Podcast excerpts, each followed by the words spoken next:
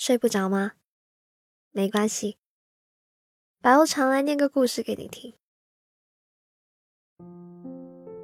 前阵子我在网上买了六个胸罩，那时我还没有在广州租房，地址就写了他家。他收到之后发信息问我说要不要丢进洗衣机，我回答不能丢，内衣要手洗，不然里面的钢圈会坏掉。他说：“哦，这样啊，那没有钢圈的呢？”我说：“那也不行，会变形的。”他又哦了一声，隔了一会儿，他突然跟我说：“我全都帮你洗好了。”在那一刻，我忽然意识到，原来我也碰到了一个温柔的人。十年前我就认识了他，他是我姐姐的初中同学。那时候，姐姐把她的初中毕业照拿给我看，一个个的跟我介绍他们是谁。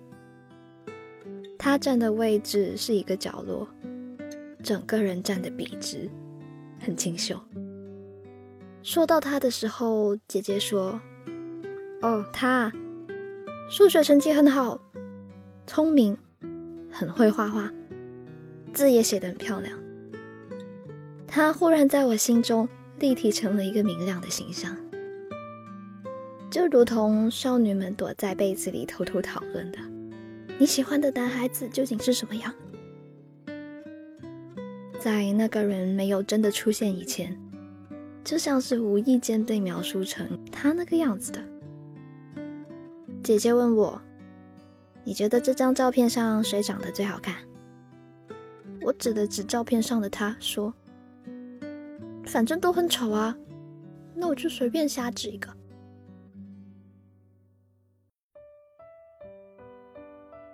高中的时候，我开始了我的初恋。他和我的初恋是同班同学，我记得他，他也知道我，我知道他的名字和长相。他对我的了解大概也仅限于说是谁谁谁的女朋友。除此之外，我们没有别的交集。很久之后，我跟他开玩笑：“哎，如果我们当时就谈了恋爱的话，那会怎么样？”哎，你当时怎么就没有想着要挖墙角呢？他回答我说。你想得美，我才不和你早恋。随即，他忽然又问我：“你觉得呢？好，还是不好？”我认真的想了想，嗯，不好。如果那样的话，我们现在应该早就分手了。现在已经很好了，我害怕其中的任何一个变数。我后来认真想了想，哪怕是寻觅了很多年，那个对的人，其实早就出现在了你生命中。命运其实很早就把他推向你，唯有你自己还看不到端倪。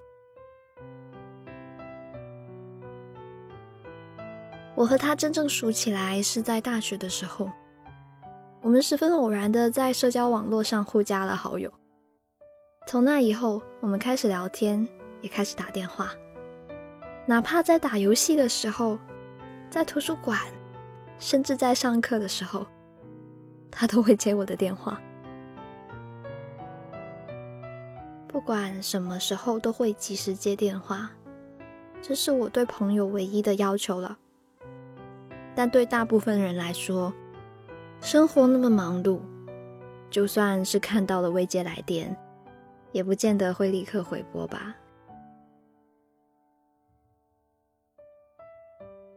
聊天是一件很有情趣的事情，需要一点点去试探对方的喜好，彼此挖掘。也只有略微年少一点的时候了，那个时候，我们才愿意花时间和心思，去和陌生人聊天，试图切入双方的喜好和共同点。每天，我们从吃饭了没开始，然后就去到晚安，乐此不疲。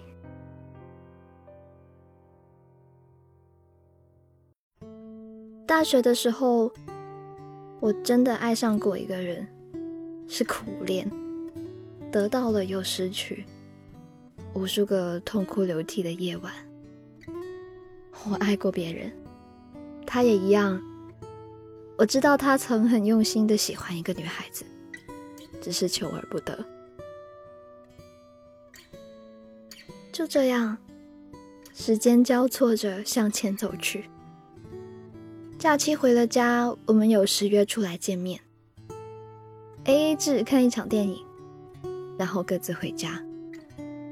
见我之前呢，他会抽一根烟；见到他之后，我会闻到他身上淡淡的烟味。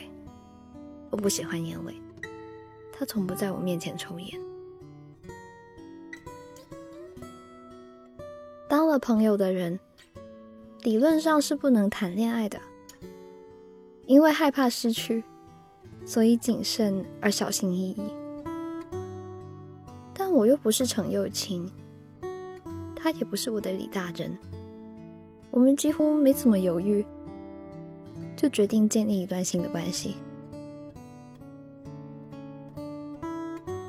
感情嘛，是水到渠成的，比如接吻的时候，从来就没有预演一样。我们一起坐夜间的摩天轮，他顺势亲了我。问他：“你为什么亲我？你要和我谈恋爱吗？”他说：“可以啊。”我说：“哦，那我需要考虑一下。”他的阳历生日呢？和我的阴历生日是同一个日期。他登录我的视频会员账号，然后说：“你干嘛拿我的生日当密码？”我回答：“白痴，那明明是我的生日。”他说：“哦。”他生日的时候，我给他做了一个樱花酸奶芝士蛋糕，他吃了一口，不喜欢。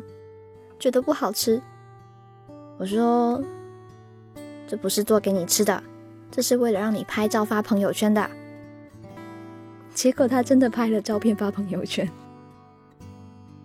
我送了他一个遥控飞机当生日礼物，他就很高兴的玩了一个下午。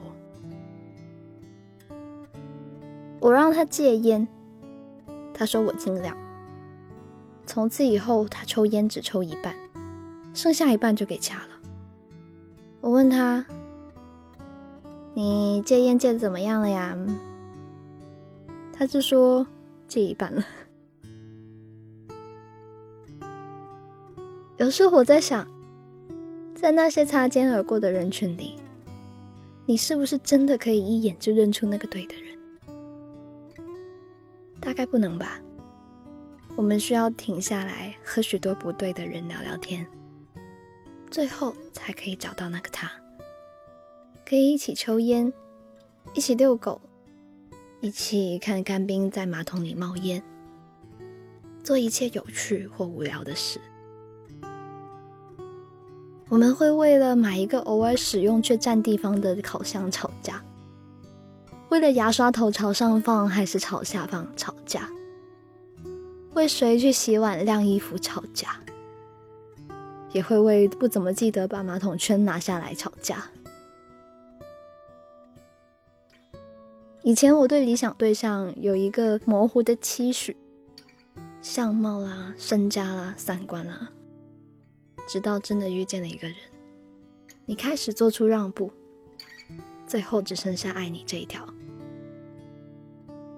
我懒得去想，我们究竟会在一起多久。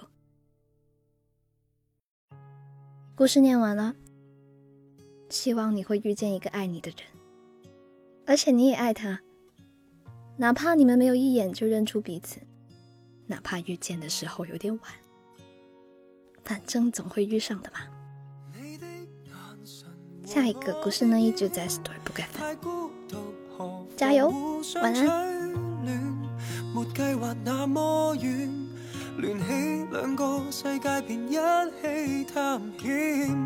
我的发炎和你的高烧，这么病何妨互相感染？